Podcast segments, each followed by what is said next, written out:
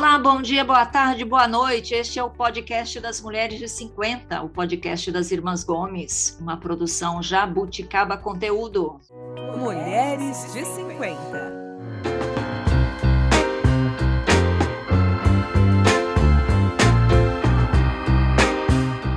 E esta é a nossa décima temporada, segundo episódio da décima temporada. Você que nos ouve sabe que eu sou a Tereza, moro em São Paulo, sou jornalista, tenho 57 anos e estou aqui com as minhas irmãs. A Lúcia, que é médica, mora em Toledo, no Paraná, tem 54. Oi, Lúcia. Oi, bom dia, boa tarde, boa noite. E também está aqui a Mel, que mora em Naviraí, Mato Grosso do Sul, veterinária, tem 52 anos. Oi, Mel. Oi, meninas. E quem não está aqui hoje é a Sandra, nossa irmã caçula, que mora em Curitiba. A Sandra teve um compromisso de família, então está lá é, representando, lá está lá na família dela, na família do marido dela, com um importante evento. Então, um beijo para Sandra, um beijo para o Zeno. E, gente, esta temporada estamos falando sobre casa e bem-estar a casa é o lar da gente, né? Aquele lugar que a gente sempre quer voltar, por mais gostoso que tenha sido o nosso, o nosso trajeto, a nossa viagem por aí, a gente quer voltar para casa, a gente quer se sentir é, protegida, é o aconchego, né? E nós vamos falar hoje sobre casa para a gente envelhecer, né? A casa porque a gente é jovem, aquela casa cheia de escada, aquela casa cheia de tapete, aquela casa que que a gente acha que vai morar a vida toda, nem sempre é a melhor casa para a gente envelhecer. E nós trouxemos aqui hoje para falar sobre casa acessível uma querida amiga minha que é por ela vai contar por, por, por que motivo. Ela tem uma casa super acessível e agora estou sabendo, está fazendo, está mudando para uma segunda casa super acessível. Nossa convidada de hoje é a Eliane Prado. Oi, Eli. Oi, adorei o bom dia, boa tarde, boa noite. Eli, a Eli tem 60 anos, é publicitária. Trabalhamos juntas na Abril. Na, na Abril a gente não trabalhou muito junta, mas a Eli é irmã de uma querida amiga com quem eu trabalhei, a Cláudia, para quem eu quero mandar um beijo é, ele é publicitária e ele é, criou recentemente o movimento Giro Livre, que é um movimento por cidades mais acessíveis, né, Eli? Por, por é, prédio, casa, rua, estabelecimento, a gente de fato não está preparado para envelhecer, né, é, é, Tereza?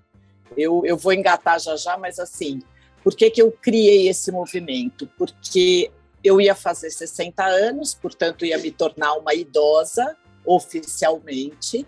E eu não era cadeirante e virei uma dependente de cadeira. De um, eu uso uma scooter, na verdade, né? É, faz quatro anos. Bom, e aí tudo mudou na minha vida, na minha casa, no meu jeito de viver, enfim. Pronto, Tereza, senão eu já conto tudo de uma vez.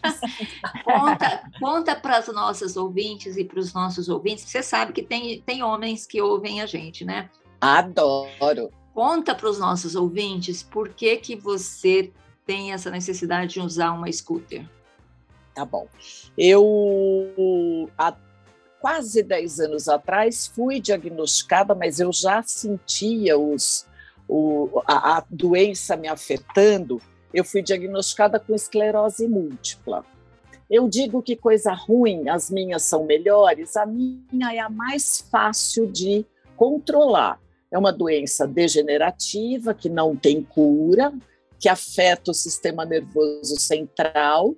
E, e, assim, eu uso, eu gosto de explicar, porque a gente precisa falar um pouco mais né, dessas coisas que são é, de pouca gente. E é, é igual assim, um fio de luz. Ele vem encapadinho, né? Então, no nosso neurônio, para uma coisa mandar movimento para outra, parece um espanadorzinho assim, no meio tem um canal conector. E esse canal é enroladinho com uma capa de mielina. E é isso que faz a, o, o, o circuito do pé levanta, então o meu cérebro manda o pé levantar e ele me obedece. Quando a gente desmieliniza, é como se a gente raspasse o fio de luz e aí fica em curto-circuito. Então eu mando o meu pé levantar e ele demora para receber a informação. Aí eu tropeço. É mais ou menos isso. Deu um curto-circuito no, no, no, meu sistema nervoso, no meu uh, neurônio, porque o meu sistema imunológico começou a me atacar. Sem, a gente não sabe por quê, tem milhões de teorias, mas começou a me atacar. Por que, que eu falo que a minha é a melhor? Porque ela tem controle, eu sou medicada, eu tomo outros remédios, eu faço atividade física, eu tenho o privilégio de poder fazer yoga, fisioterapia, personal, uh, enfim. Uh, e aí isso me dá, me, me estende um pouco mais de vida com qualidade de vida, tá certo? E o carrinho foi porque eu perdi muita força nas pernas e eu perdi muito equilíbrio, eu já caí muito. Então também foi outro processo. Primeiro uma bengala, que eu fiquei meio assim, depois um carrinho só para de vez em quando, de preferência ninguém me vendo. É... Eu era uma executiva, mãe solteira, dona de mim mesma, de tudo. E de repente eu falei: nossa, eu preciso de ajuda, eu preciso de carrinho, eu preciso de bengala. Então foi um processo emocional assim bem importante nesses últimos tempos. Tudo isso para dizer que há quatro anos atrás eu assumi que eu tinha uma questão. Isso me deu uma liberdade incrível, porque eu vou com esse carrinho para cima e para baixo, fora de casa, dentro de casa, pego o metrô, pego o táxi, vou na, no ônibus. E é um novo. Eu, eu, eu fiz do meu limão uma, um novo jeito de tomar, sabe assim? Enfim, foi tudo isso. E por isso que veio essa questão da, da mobilidade, do meu olhar né, para isso.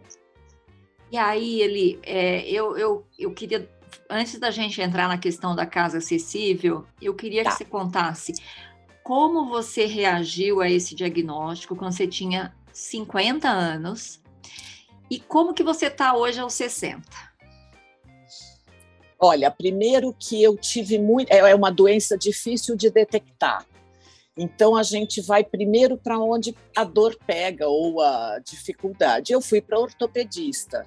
Fiquei dois anos tratando com ortopedista, fazendo tu, todas as atividades e as físios que ele me mandavam fazer, mas não era ortopédico, era uma coisa neurológica. E foi uma físio, Naila, que é minha amiga e me atende até hoje, Naila um pouco mais um olhar amplo eh, sobre, sobre a questão de fisioterapia, me sugeriu um neuro.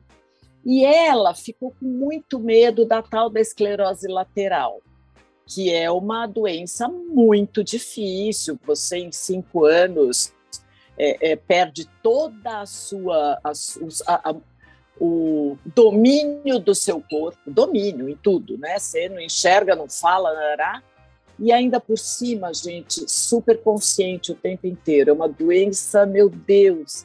Até descobrir recentemente que parece que já tem um remédio para controle da esclerose, pelo menos para da, amenizar. Da, controle da lateral. Da múltipla, da lateral, não, que é a ela, né? ELA. É, que é a ela, isso mesmo.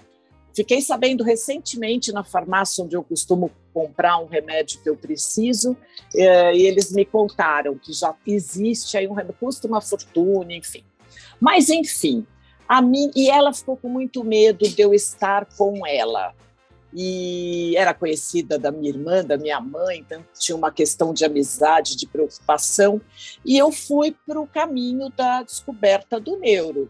Passei, fiz exame, bom, é uma bateria de exames e você vai por exclusão. Ah, então não é a ela. Ah, então não é a ela, também não é uma questão reumática, então vamos ver se é uma questão infecciosa.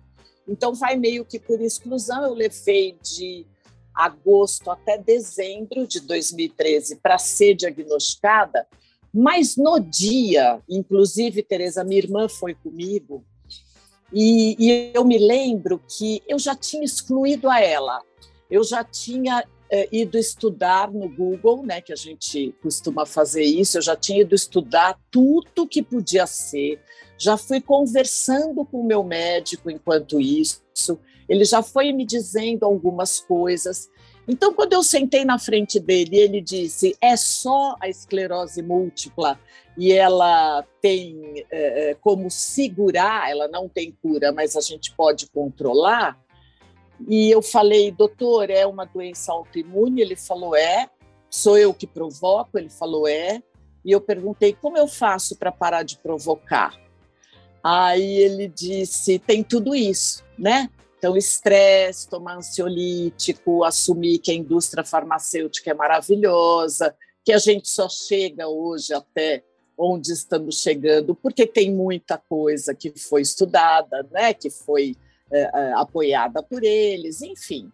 E aí eu, homeopata de 25 anos, rasguei o meu, o, meu histórico e me assumi uma pessoa que vive com remédio, tá certo? É, e Cláudia estava comigo no dia do diagnóstico. Eu lembro que eu saí de lá agradecendo e ela aos prantos. E aí a gente parou no estacionamento e eu estava com meu carro, ela com o dela ela falava ali, mas não é possível. E agora eu falava, Clau, não é a lateral, tem controle. Mas você vai tomar remédio a vida inteira? Vou, Clau, se é uma necessidade para o meu bem-estar, vou fazer. Então, assim, Tereza, foi chocante confirmar que eu era imortal, não tenha dúvida, não tenha dúvida. Mas saber que a minha era menos ruim me deu um certo alento e me deu força para ir buscar a minha qualidade de vida melhor que eu puder, né? Então foi muito, foi um choque. Ah, e aí tinha a questão do mundo corporativo, como é que isso ia ser encarado na Abril, eu tinha uma posição de executiva, Tereza conhece. Ela era poderosa lá, viu? Era dona não, poderosa da publicidade. Ah, é, poderosa. É. Não, não. Diretora, era... diretora. É, somos, fomos todas diretoras, né, uh, Tereza? E, bom, enfim. Então, tinha também uma coisa de como eu vou contar para esta empresa que eu sempre me dediquei tanto, que agora eu teria limitações. Não era um momento organizacional que podia dizer, ai, tá tudo bem, vai se cuidar, amor, toma uma injeção na perna e fique em casa curtindo a sua a sua o seu sintoma, né? O seu como é que fala quando o remédio dá efeito colateral. Efeito colateral. Era muito esquisito isso e veio tudo ao mesmo tempo, porque uh, ainda bem seis meses depois eu fui eu fui demitida por eles recebi tudo que eu tinha que receber, consegui eh, rever a minha vida e sair de lá antes de morrer, porque o meu médico falou que se eu não tivesse ido procurá-lo naquele momento, que eu podia ter um AVC ou um problema de coração, o estado que eu estava de estresse, de cansaço, de não estou conseguindo, mas tenho que ir, né? Enfim, foi tudo isso, assim, foi bem. Você está bem? Como é que você está agora? Olha, Teresa, eu tô ótima, cara, tô ótima, porque primeiro que a gente está num semi-inverno, então hoje, hoje é um dia que dá um pouco de cansaço, o calor é muito ruim, é igual calor com, com fio desencapado, né? Lembra da física? Uhum. Então, no dia do calor eu fico assim, ó, igual tem, eu, às vezes eu não consigo andar. Então, claro, ar-condicionado onde eu vou, uma das adaptações das minhas casas novas, porque eu não mudo sem um ar-condicionado, virou um luxo que é uma necessidade para mim, eu não posso ficar sem. É... Então, assim, hoje eu estou bem, eu já sei que eu não posso me estressar, toda a minha, a minha, o meu redor me poupa de muita coisa. Então, eu sempre fui a que resolvi tudo da família, tudo dos amigos, tudo da casa, tudo.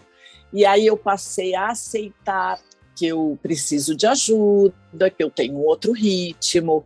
É, então, assim, as pessoas que estão ao meu redor é, me cuidam muito. E tem uma coisa que eu descobri Isso que eu é já quero bom, né? compartilhar. Muito, muito. E aceitar, né, Teresa? Assim, a gente aceitar que é poderosa e que depois que você é poderosa, você não é tão poderosa assim e você precisa do outro, é, é um exercício de humildade bem importante. Foi para mim, sabia? Quando você teve esse período que você descobriu da doença, até você sair da empresa, esses seis meses, você se sentia culpada de não poder fazer aquilo que você dava para a empresa antes? Ou você sentia que, por exemplo, que a empresa é, te menosprezava por você já não estar mais oferecendo tudo aquilo que você oferecia antes? Olha, assim, a gente pode ter várias interpretações, Lúcia, porque a empresa naquele momento não estava bem. Então tinha uma questão, não era eu nem era onde eu estava, era a empresa como um todo. Então o sentimento de culpa não, porque como eu fiz tanta coisa por essa empresa a vida inteira, eu me sentia sem dívida, tá certo? Uhum. É, e com o diagnóstico e com toda a recomendação, eu passei a olhar mais para mim do que para a empresa, sim, né? Então, mas eu fui franca, eu, eu, quer dizer, eu nem fui franca. Você sabe que eu segurei para contar, porque eu ia começar o tratamento com esse imunossupressor e eu sabia que tinha efeitos colaterais. Eu ia começar em fevereiro, então eu diagnostiquei em dezembro comecei a usar em fevereiro e eu queria ver nos primeiros quatro meses ali o que, que ia acontecer para eu poder sentar com Cláudia Salo, na época que era minha superintendente, o Gomes, que era meu, meu uh, diretor. A gente, eu ia sentar com os dois e explicar, abrir o jogo, tá certo?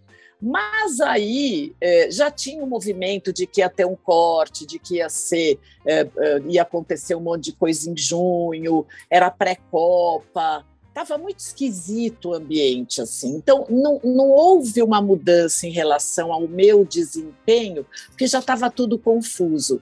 E aí eles ficaram sabendo antes de mim, porque eu ia no pacote de demissões, eu era antiga na empresa, eu era uma pessoa cara, já, tá certo? E quando eles foram falar do pacote de demissões e falaram o meu nome, o RH falou: pera um pouquinho, porque eu acho que ela tem uma questão de. Eles foram olhar a questão da aposentadoria, se eu não estava naquele período é. pré, você não pode demitir. Mas o RH ou alguém trouxe a história de eu estar com esclerose múltipla e talvez eu não pudesse ser demitida. Então, eles foram olhar, fizeram todas as questões jurídicas lá. Então, eles pararam de me pressionar um pouco, sabe assim? Eu consegui ali uns três, quatro meses de. Yes. Isso, de, de Menos respiro. estresse. Uhum. É, não dá para falar, né, Tereza? Porque enquanto tá fechando a porta de qualquer lugar e você é. tá lá, não tem jeito, tá é. certo? Mas, enfim, eu, eu, o, o baque foi menor. É... E aí veio o processo do e agora, né? O que, que eu vou fazer com toda essa informação? Eu saí, eu não, não saí rica, eu não tenho, eu não tenho herança, Aliás, minha mãezinha acabou de deixar um cadinho de dinheiro que vai me ajudar muito a sem vergonha. É, mas assim, eu tinha uma questão de o que, que eu vou fazer da minha vida. Primeiro, em, em termos de grana, eu tinha ali uma aposentadoria da, da é, uma previdência privada que viria aos 55, eu estava com 52, e eu sou uma pessoa que trabalhei a minha vida inteira, desde os 18. Eu tive a oportunidade, a oportunidade de só estudar até os 18. Depois eu comecei faculdade e trabalhar. Falei, bom, três aninhos eu me seguro aqui com a minha rescisão, vou trabalhando e eu quero continuar produzindo. E, e foi isso que eu fiz. E abri uma empresa com uma sócia, a Tereza foi minha minha cliente um tempão. A Jabuticaba foi a primeira cliente da vendedoria, não foi? Da vendedoria, oh, foi isso é mesmo. Aí. A primeira cliente, é verdade. Eu e a Cris, minha sócia, durante sete anos, E a gente trabalhou com você acho que sete anos, né, Tereza? Foi todo, muito é legal. É. eles iam lá, elas iam lá para fazer uns, uns, uns, treinamentos, acordar a é. equipe, Não, e a gente, um e a gente viu, essas coisas. E a gente viu suas três mudanças de casa, já que estamos falando de casa, a gente é. acompanhou a evolução da jabuticaba, né? Tinha ali um indicador de olha que legal, olha que legal. Então, muito legal. E esse momento que Tereza acompanhou bem, eu estava já ligada ao, ao, ao, meu relógio biológico é, em relação a trabalho. Então, sim, eu baixei muito o meu número de reuniões, eu passei a respeitar o meu corpo, eu passei a trabalhar mais à tarde porque eu fico melhor. Eu comecei ali uma boa adaptação com a pandemia. É, Cris e eu resolvemos parar a, a vendedoria, ela foi para um outro caminho e eu também me enchi um pouco porque a gente gostava de ensinar os outros a venderem. Eu já ensinei muito, tem gente, não a Tereza, mas ah, tem um monte de gente que não quer. É, mas tem um monte de gente que não quer saber, sabe, da venda do jeito que eu acredito, que é aquela coisa de você é, é, estar a serviço do seu cliente, seja ele quem for, seja o que você presta. Você, você era muito independente, né? Você falou, mãe solteira, trabalhava, poderosa. E você teve que se acostumar a precisar dos outros. Quanto tempo levou esse processo para você entender que você ia precisar de outras pessoas e até de mudar de casa, de ter uma casa adaptada, de usar outras ferramentas? Então, eu, eu entendi que precisaria conforme a doença foi evoluindo, no sentido de, de vai perdendo mais músculo, enfim. Agora, aceitar demorou.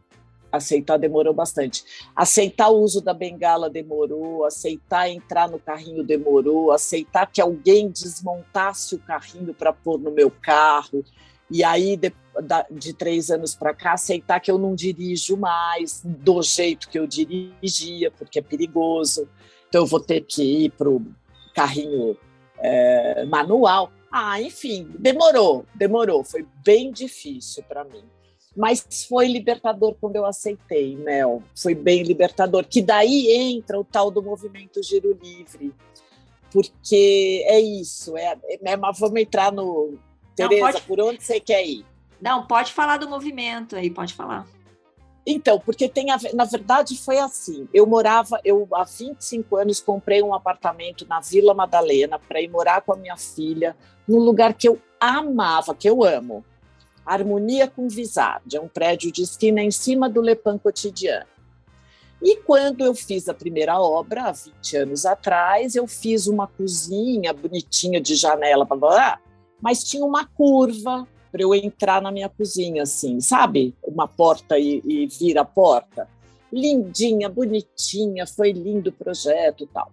Aí, em 2017, eu fiz uma outra obra, mas eu ainda não dependia tanto de carrinho. Então, já fiz uma porta de correr na suíte, já aumentei um pedacinho da porta, já fiz uma obra, mudei chuveiro, mudei posição, Algumas coisas eu, mas por intuição, eu fui fazendo.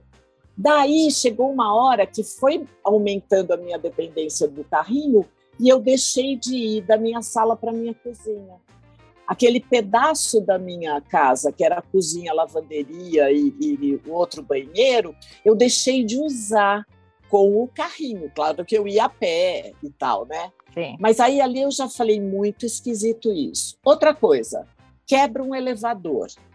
Quebrou o elevador, e aí vamos arrumar o elevador, e aí tem que usar o, o de serviço tal. Não, tem que usar o social, só o social. É, da, da minha garagem para o elevador não tinha rampa. Era um degrau enorme. Então eu saía do, da, da garagem do menos um, ia até próximo ao elevador do menos um, deixava minha cadeira lá, descia de bengala, e andando até o meu carro. Uma loucura! Eu fiz isso quatro meses e todo mundo me olhando pelas câmeras, tá certo? A, a síndica, os porteiros e tal. E eu passava e falava, gente, acessibilidade, precisa de rampa, precisa de rampa. Acho que demorou dois meses, fizeram a rampa para mim, depois que eu comecei, que começaram a ver.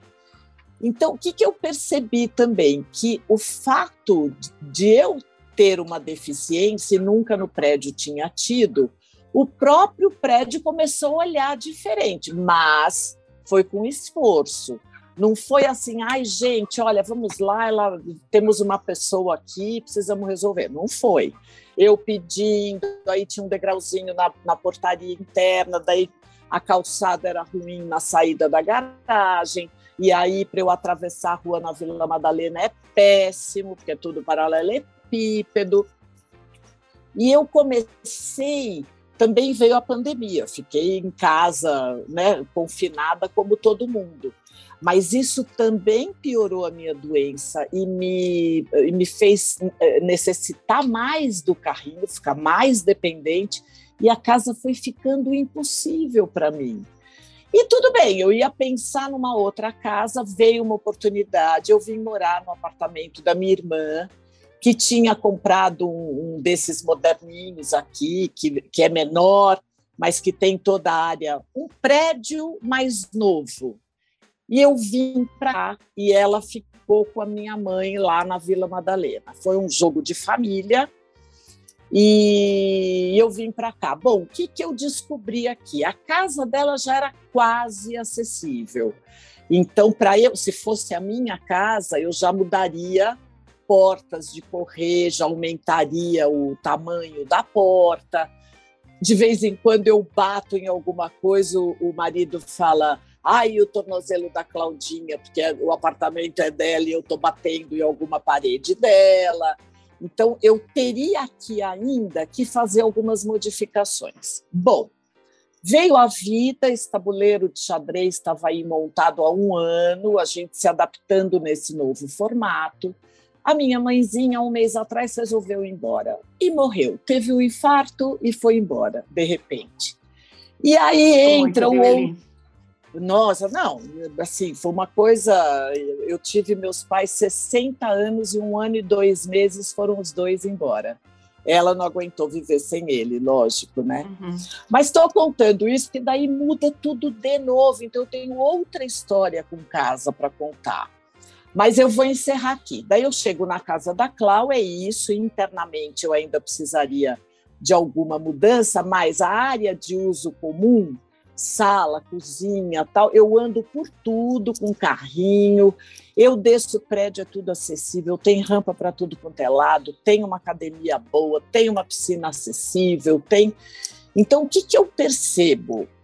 Que cada vez mais as, os próprios construtores estão começando a olhar uh, esta questão da acessibilidade, porque cadeirantes ainda somos poucos percentualmente, mas idosos seremos muitos em muito pouco tempo, né, gente? Você sabe que o Brasil é o país que envelhece mais rápido. Nós não Rapidamente. Temos, é, nós não temos a maior proporção de idosos em relação à população, mas nós somos o país que mais que envelhece mas... mais rapidamente. Então é isso que você falou.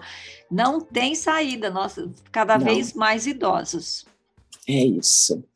Aí eu é, foram, eu vou contar um pouco do movimento, depois eu já falo aí do, do novo projeto, né? Daí aqui nesse prédio é atrás da Abril, Tereza conhece bem a região, é um lugar plano, é o, é, é, baixo, é o Pinheiros, aqui é Pinheiros. E Largo da Batata e o, o Largo de Pinheiros, duas estações de metrô.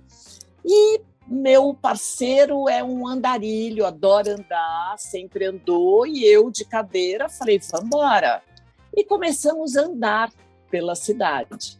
E primeiro prédio é legal, eu estava ali é, presinha no meu apartamento do, do, da Vila Madalena.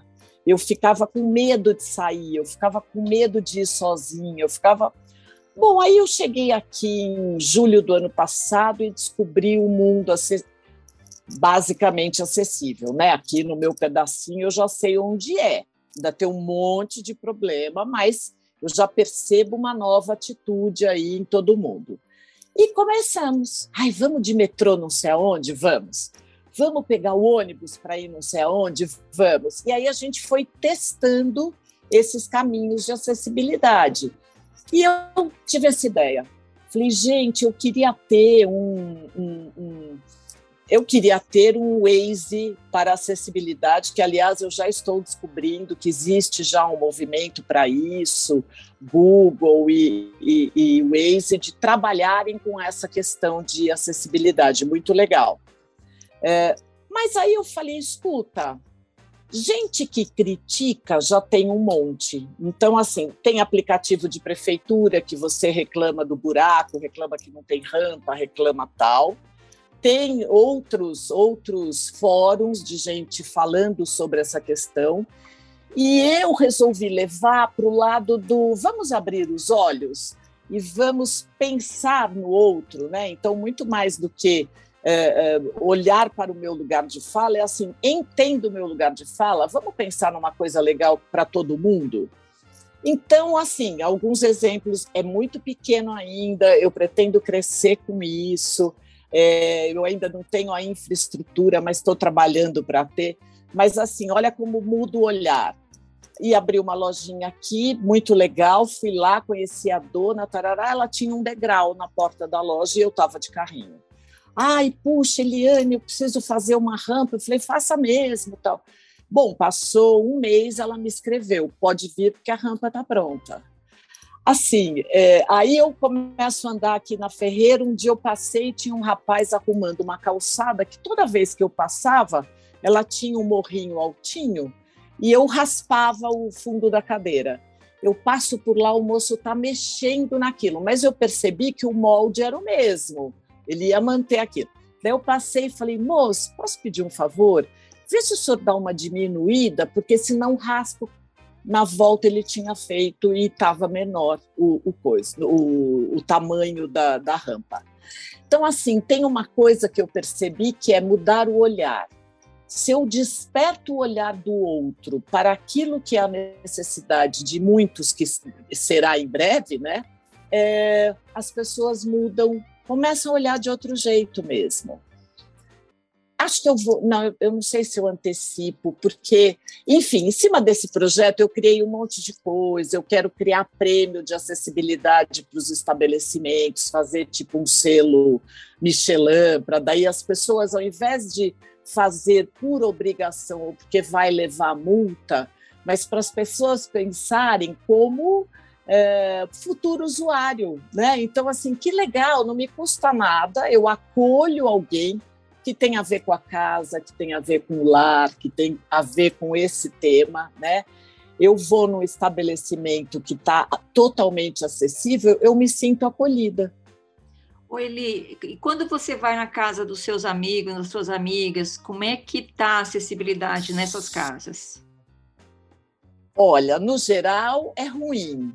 É, eu falo que o, o que não tem mais na vida de uma pessoa com limitação é assim: vou, fui, porque eu era desse jeito. Vou no mercado, pegava a bolsa e ia, né? Com esta nova condição, é assim: vou. Onde eu vou? Tem acessibilidade, tem transporte, eu chego na porta, eu consigo. Então, já o meu planejamento mudou, né, Tereza? Eu tenho as sobrinhas que moram aqui na frente do meu prédio. Eu nunca subi na casa delas, porque é um predinho de três andares e é só escada. E eu ainda não consegui em um ano visitar as meninas, porque vai me cansar, vai ser uma operação e tal. Então, se você me perguntar, não tem. A gente foi num churrasco uma vez numa casa de um amigo, bela piscina, churrasqueira, parará. Ai, gente, desculpa. Era uma casa de três andares. Eu não fui nem conhecer a casa, fiquei lá embaixo na churrasqueira e fui embora. Mas também ninguém nunca pensou nisso. E a gente, eu vou lá, as pessoas falam: Nossa, eu preciso pôr um corrimão aqui, eu preciso pensar nisso, eu preciso, né?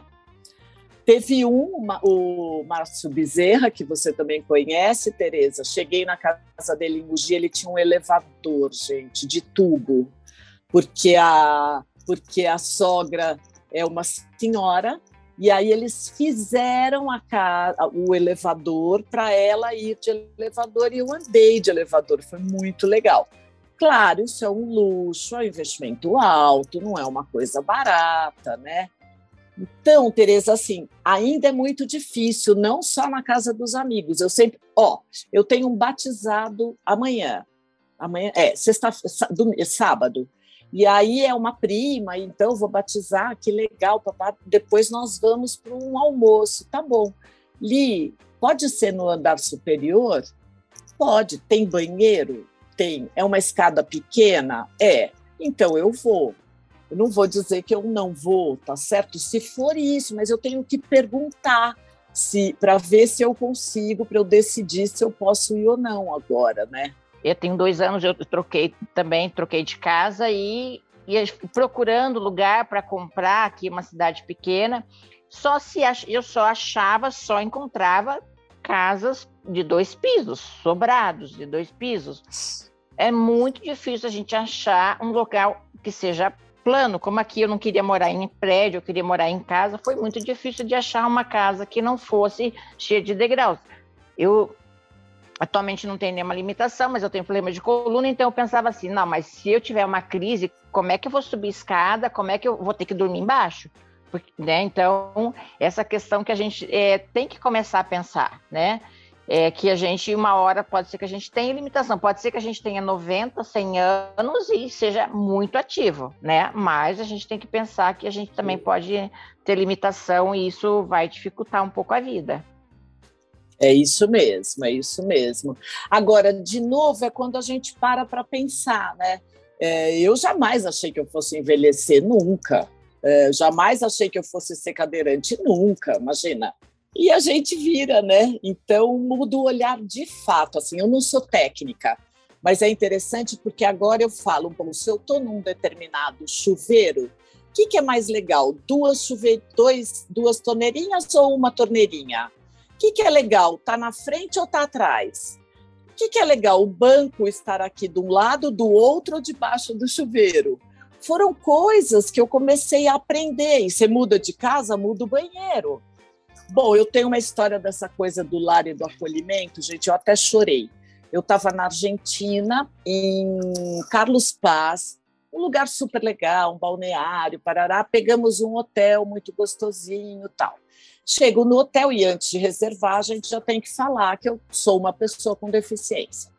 Teve um hotel que não nos aceitou, falou que não tinha condições de nos receber, ok. E a gente foi para esse outro. Daí chegamos lá, olha, o seu quarto é o 500 e não sei quanto, e a senhora faz assim, assim, assim. Gente, o quarto para uma pessoa com deficiência era no último andar, é, o último quarto escondidinho. E aí você abria cortinas e, e tal, uma coisa assim meio claustrofóbica, e ele só era chamado para eh, eh, pessoa com deficiência, porque eles tiraram a banheira da construção antiga e deixaram ali para o deficiente entrar com cadeira de roda. Só que é, o, o, a inclinação do piso não é uma inclinação para não ter banheira. Então, toda a água fica no pé do pobre do deficiente.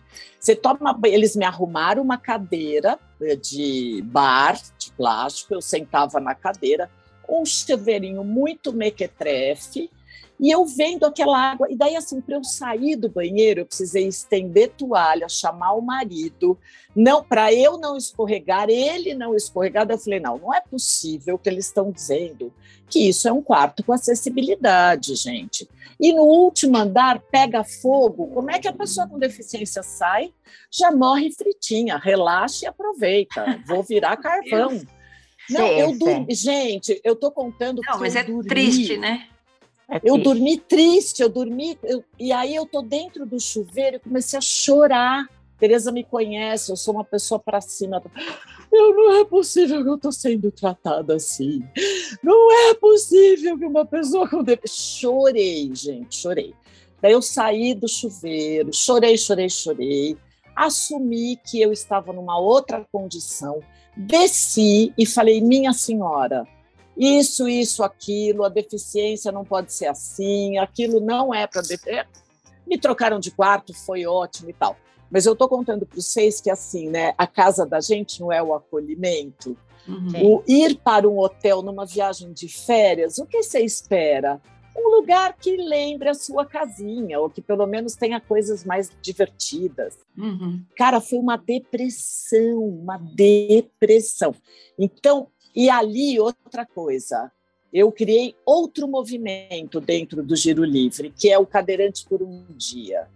Então, é o seguinte: todo mundo que trabalha com arquitetura, design, é, engenharia, construção civil e tal, deveria usar uma cadeira de roda antes de começar qualquer projeto.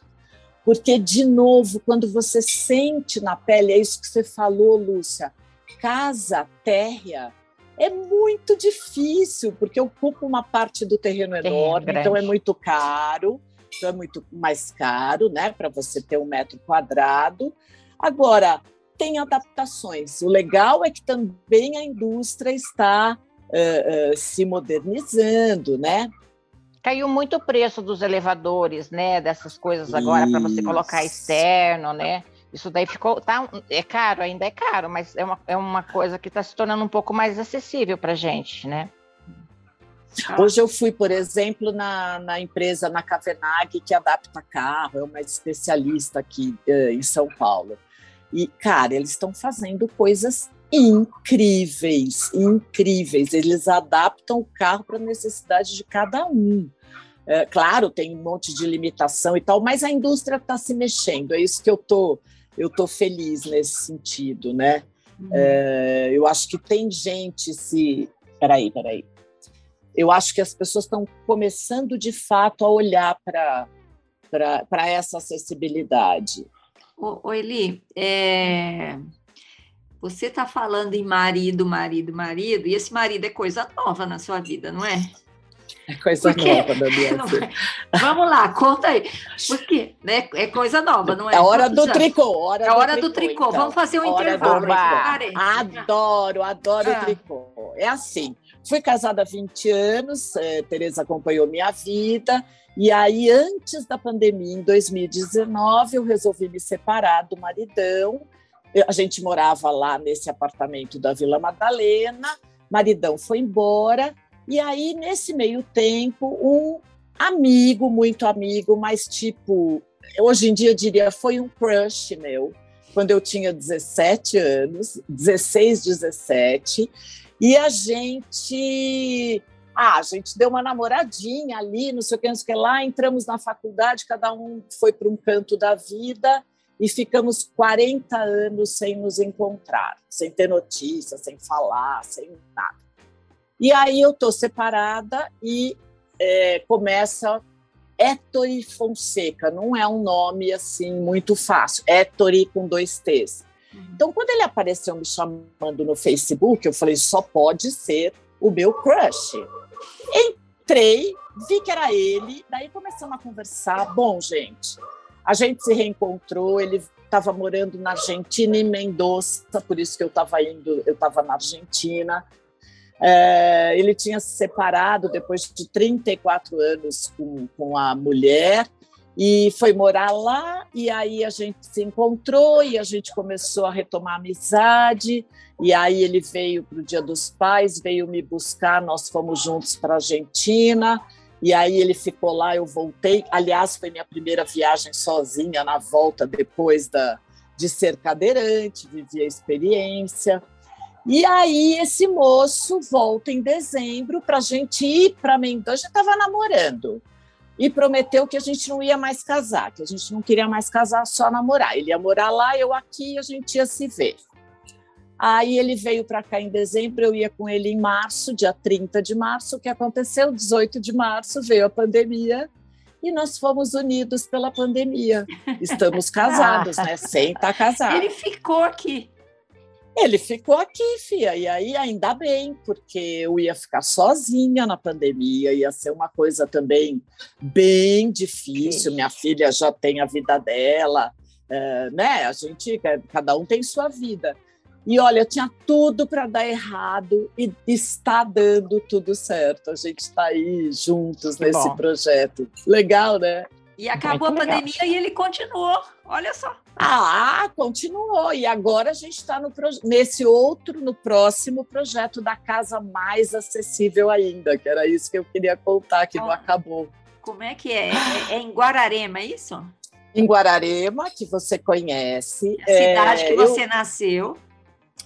Igual vocês, eu não nasci em Guararema, mas eu fui a primeira vez com 15 dias de idade. Ah, tá. E meu pai, meus tios, só minha mãe nasceu em São Paulo e foi para lá com um ano de idade. Os outros quatro irmãos nasceram lá, toda a família do meu pai é de lá eu tenho a igreja da freguesia da Escada tatuada, que é, uma, é a minha cidade do coração. Para quem não é, minha... só para quem não é de São Sabe. Paulo, Guararema fica é região metropolitana de São Paulo, né? Não é metropolitana, mas é grande São Paulo. É grande São Paulo. É, é 70 quilômetros. 70 quilômetros é. de São Paulo. É uma cidadezinha histórica, com aquelas pracinhas e igreja antiga. É muito bonitinha, o trenzinho. Ah, nós vamos fazer um programa lá. Pode deixar que eu vou fazer um movimento giro livre e vou levar vocês a andar de trem. Mas, enfim, é uma cidade que sempre foi do meu, do, do meu amor. Meus avós eram comerciantes, donos de padaria. Eu brinco que eu fui vendedora por causa disso, porque eu nasci com o umbigo no balcão, né, atendendo freguês no interior. E, e aí eu tinha esse projeto de um dia. Ah, bom, com a pandemia aprendemos que a gente pode trabalhar de qualquer lugar, né? Estamos aqui nós, nós cinco é, fazendo um projeto, tudo é possível. Minha filha tem 30 anos, está casadinha ali, namoridinha, igual eu, não quer ter filho. Então, se eu tivesse essa oportunidade de ser avó, eu, eu queria ficar um pouco mais perto. Não é o caso. E a minha mãe, que resolveu ir embora antes da hora, também me liberou nessa questão do é, de eu poder ir para onde eu quiser, tá certo? Eu não tenho mais alguém ali de dependência. E mais, eu saí do meu apartamento para a casa da minha irmã para acomodá-la no meu apartamento da Vila Madalena. Uhum. E agora sim, a minha irmã está sem casa e eu não volto para o AP da Vila Madalena. Essa foi a decisão é, Quero é, é reforçar. É, de novo, para quem não é de São Paulo, Vila Madalena, ah, é. eu não gosto de dirigir na Vila Madalena, porque tem ladeira. Ah, é, é, é, é, é chato. Paralelepípedo. É paralelepípedo, é chato. É, é um bairro da moda, modinha, todos todo cheio do povo da, né, o povo da, da modinha. Da arte, da, da publicidade. É, é, das, das galerias, dos bares, dos restaurantes super cool, né? Mas não é um bairro acessível, né? Eu, eu não gosto de dirigir lá, eu tenho medo. É, então, é muito, é muito ruim mesmo. E isso para mim foi uma grande frustração. É assim, eu, foi um lugar de escolha 25 anos atrás e eu não me cabe mais, não me acolhe mais, né? Mas vai melhorar, que eu com o movimento eu vou ajudar a melhorar isso também lá, se Deus quiser. Mas enfim, aí esse projeto Guararema. Então, o que, que eu queria contar agora? A mudança que também estou mudando. Eu, eu, provavelmente vou fechar uma casa que tá, não é na planta, já está levantando obra e tal, mas provavelmente eu vou comprar. E aí, claro, olha, casa terra, não adianta me mostrar outra coisa que não seja terra. Quero, não quero uma casa grande, nem uma área externa grande, porque eu também não dou conta de cuidar, tá certo? Então, olha só, né, o briefing ali, ó, oh, preciso disso, tem que ser assim, tem que ter acessibilidade, não pode ser lugar de muita rampa. Ah, tá bom. Daí começa a olhar as coisas. Daí olha uma, olha outra, uma tinha que adaptar, outra tinha que adaptar. Bom, encontramos uma que fizemos uma reunião aí essa semana.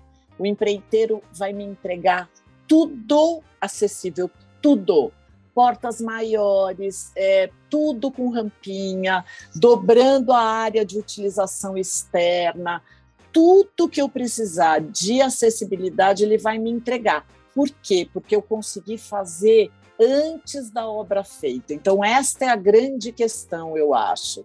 É, é, e eu perdi a chance de comprar outras casas que eu gostaria porque não tinha essa condição, né? Uhum. Então, o o próprio mercado daqui a pouco vai ter que se autorregulamentar, cara, porque é isso.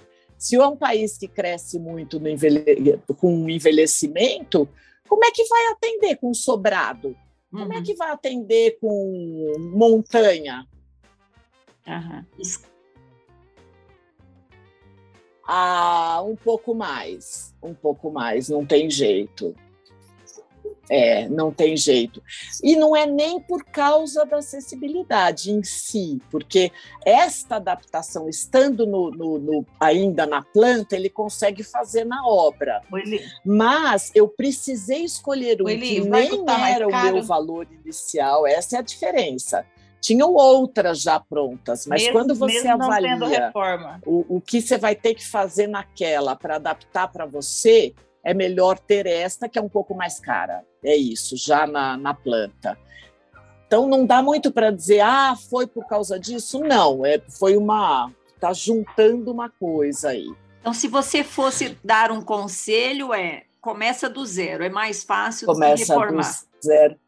Então, tudo depende de um engenheiro, um bom arquiteto, né, gente? Mas eu acho que, é, de novo, eu estou mais animada com esse movimento do cadeirante por um dia, para todo mundo entender o que a gente passa, sabe? Porque aí você não precisa pensar se adaptar, você vai adaptar aquilo que já existe. Mas para o novo, por favor, já crie com essa mentalidade, né? De, de que nós todos precisaremos de acessibilidade. É, então, assim, não dá para dar esse conselho, Tere, porque é o que, o que a Lúcia falou. Já tem cadeira de escada, então a- o estabelecimento é, coloca uma cadeirinha, a pessoa senta nela, leva, igual um elevadorzinho pelo corrimão. Assim, Eu é vi outro dia, você já usou?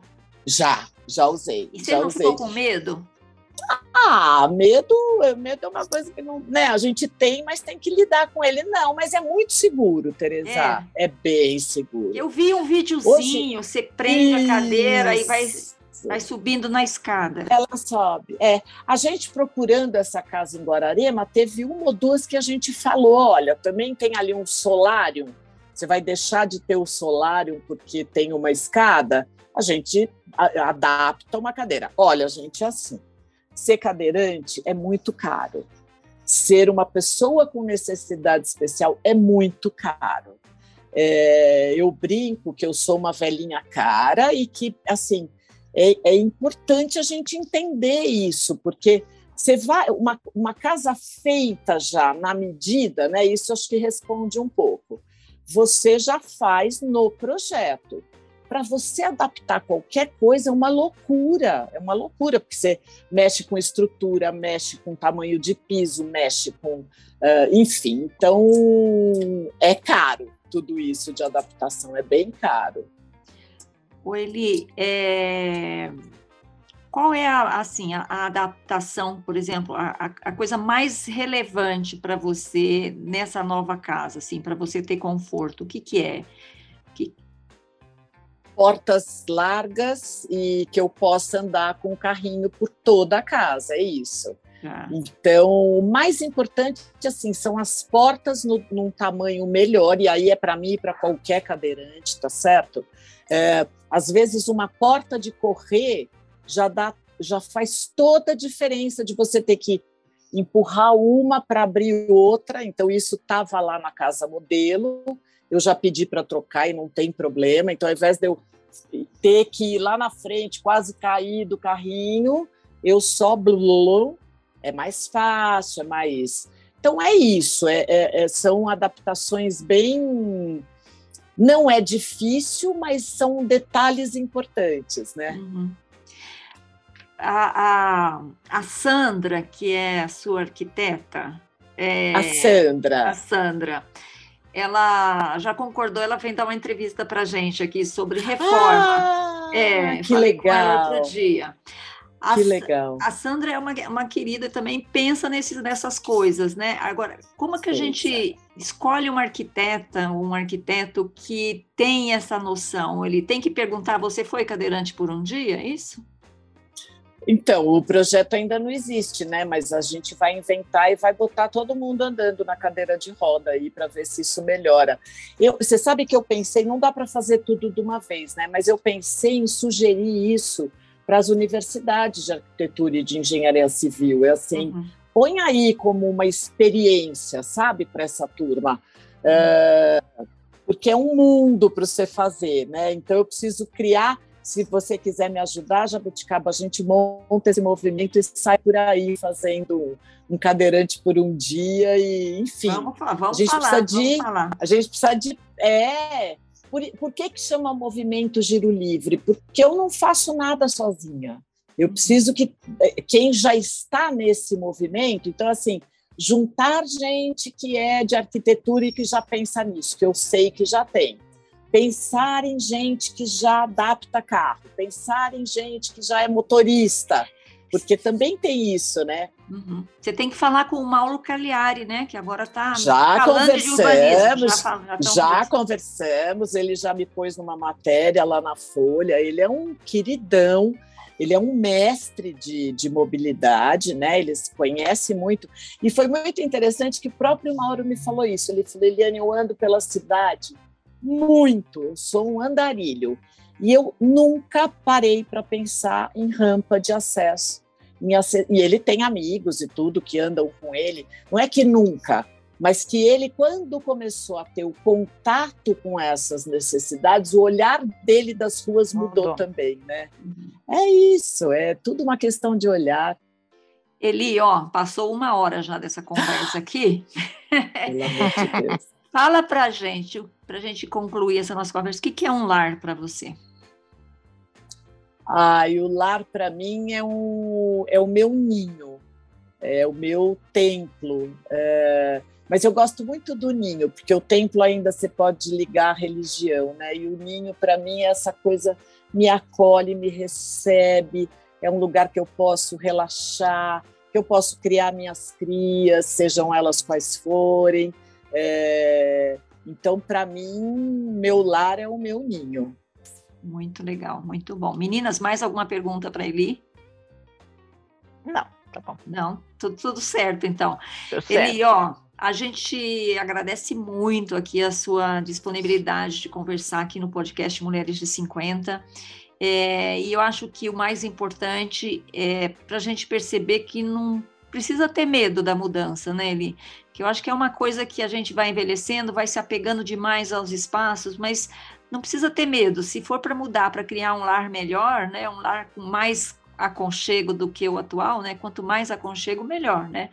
Então é importante saber a hora de mudar, né? Eu acho que todos a minha casa, por exemplo, é uma casa que eu não posso envelhecer aqui, quer dizer, já tenho 57, né? Tô falando que não posso envelhecer, mas a minha casa não é uma casa para eu ficar daqui mais 20 anos, né? Sei lá, talvez 10 anos. Então é, e eu adoro a minha casa, como todo mundo, né, gente? Bom, é, vamos para as dicas maduras da semana? Dicas maduras da semana. Hum, Mel, você começa. Vou ter que substituir a Sandra no primeiro, né? É. Sim. Ah, vou, vou, indicar um filminho light, Arremessando Alto, com Adam Sandler. A, a, enrolei minha língua. Ah. Você viu que eu enrolei minha língua? Com ah. Adam Sandler.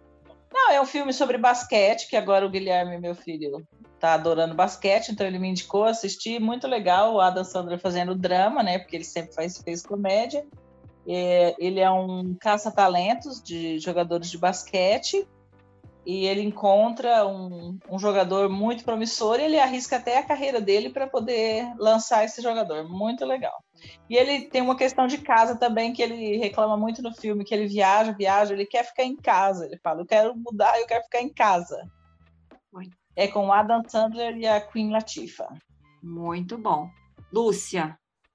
Ó, a minha dica é um pouco do que ele falou. É você se colocar na posição do outro, né? Ou você, se você se imaginar que você pode estar naquela, naquela situação de limitação, de função, de função motora, né? E que aquilo que ele falou, a gente vai envelhecer, então que a gente tem que se colocar na posição do outro que está vivendo a situação, que está com limitação, e que a gente também tem que imaginar que a gente pode um dia estar tá com essa limitação e que a gente vai precisar de acessibilidade. Essa é a minha dica. É isso aí. Seja cadeirante por um dia. Vou assumir isso aí. Vamos fazer a campanha. A Jabuticaba vai ajudar. Vamos, vamos, vamos. Oba, oba. Vamos lá. Você sabe que eu já andei de cadeira lá na Disney, né? De cadeira de rodas, mas assim, é, é difícil. Difícil. Imagina que Você a foi na mão? tudo Você foi na, você foi na mão, Lúcia, na cadeira? É, é. É dificílimo, eu não consigo. A pessoa Foi, tem foi. motorzinho, né? É, mas ou alguém tem que me empurrar, eu não consigo. É, É, mas outra... a questão que é uma coisa que é grande, você não tem aquela habilidade, você precisa de mais Isso. espaço. Fico imaginando você de cadeira de rodas, assim, no mercado para você pegar as coisas no alto. Como é que você pega, né? Como é que você pega o que é. tá lá em cima? Se não tiver É, ajuda, Isso mesmo. né? Passei a comprar simples coisas se torna para complicado. crianças. É, porque tá tudo embaixo, né? Aliás, essa é uma outra coisa que eu falo. O meu olhar mudou, porque eu tenho 1,75m, eu olhava sempre por cima de todo mundo. E eu passei a olhar sempre as barrigas e as bundas, assim. Mudou o meu foco na vida. É, assim você tá conhecendo o que, que é uma bunda bonita, né? As barrigas chapadas, tudo isso, né? E tudo isso, e vamos que vamos. Ó, a minha dica é um livro que eu tô lendo, já tô tem quase 500 páginas, mas é muito gostoso de ler. É a primeira parte da biografia não autorizada do Jô Soares, que ele, ele escreveu com Matina Suzuki, é o livro de Jó, que é de Jô Soares, livro de Jô, né? É muito legal, ele conta as histórias da vida dele e eu tô, sei lá, na, na- já li umas 300 páginas, ainda estou com ele aos 20 e poucos anos. Imagina o que vem depois, né? Vai demorar, hein? Mas é uma excelente autobiografia, muito bem escrita, né? O Matina Suzuki é um jo- jornalista muito famoso aí que trabalhou com ele nesse projeto. Então, o livro de Jô, né? Que é do Jô Soares. Livro de jogo. Muito É. bem. Eli, Ah, você tem dica pra gente? Olha, eu vou seguir a Mel aí, é, vou falar de Grace and Frank, né? Que Ah, já é mais batidinho, mas assim. Acabou! Ah, mas elas são duas senhoras maravilhosas. Elas têm a questão da casa, da mudança, da convivência. Eu adoro. Então, se alguém ainda não viu, aproveite, que é bem divertido. Olha, dá para maratonar, os episódios têm Dá. 28, 25 minutos, né? E É eu, assisti, eu assisti todos, assisti até Todos. os últimos agora. Muito bom, Eu, muito bom. eu ainda tenho para ver. Que legal, adorei. Muito bom. Eliane Prado, que bom ter você aqui no nosso podcast. Ah. Obrigada por contar a sua história, compartilhar os seus aprendizados, né? Como cadeirante, como uma pessoa que aceitou, né? Que precisa, que pode aceitar ajuda, né? Que é, Isso. eu acho que é a coisa mais legal. E que a mudança não é necessariamente ruim, né? Mudança, é, Não. mudança pode ser boa. Muito obrigada, viu? Isso mesmo. Obrigada a você, adorei conhecer as manas. Podem me chamar mais, sem gravar podcast mesmo. A gente proseia sobre temas, adorei conhecer. Eu, ó, eu não sabia Muito do bom. novo marido, estou super feliz por você, parabéns. Você vê, muito obrigada. Se tiver cerimônia, eu quero ir, tiver festa. Bom, Oba! quem sabe eu faço em Guararema. Ai, que É, legal! Que delícia, hein? ele tá Já animado para mudar? Tá, super, super. Parceirão, companheiro. Estamos animados os dois. Mel, Lu, obrigada. Eli, muito obrigada, viu? Valeu, muito bom. Nós conversamos Muito aqui bom. com Eliane Prado, a criadora do movimento Giro Livre por Inclusão e Acessibilidade nas cidades, nos prédios, nas casas, é, nos supermercados, nas lojas, né? Precisamos Podia fazer mais. assim, podia fazer assim, não cada um fazer, mas fazer o dia do giro livre, o dia que naquele dia, né, todas as pessoas que entrassem no movimento teriam que eh, ter algum problema de acessibilidade. Teria que ser o dia, hein, para dar impacto. Olha, Eita! olha lá, Tereza, olha lá, vamos Eu trazer a entro Lúcia nessa, de marqueteira. Boa, isso aí. Obrigada, tchau, Mel. Tchau, Obrigada, meninas. Valeu. tchau. Valeu, tchau. Esse foi o podcast Mulheres de 50, uma produção da Jabuticaba Conteúdo. A gente volta na próxima semana. Obrigada, gente. Tchau. Beijo, tchau. Mulheres de 50. Esse podcast foi produzido e editado pela Jabuticaba Conteúdo, contando histórias de quem faz a diferença.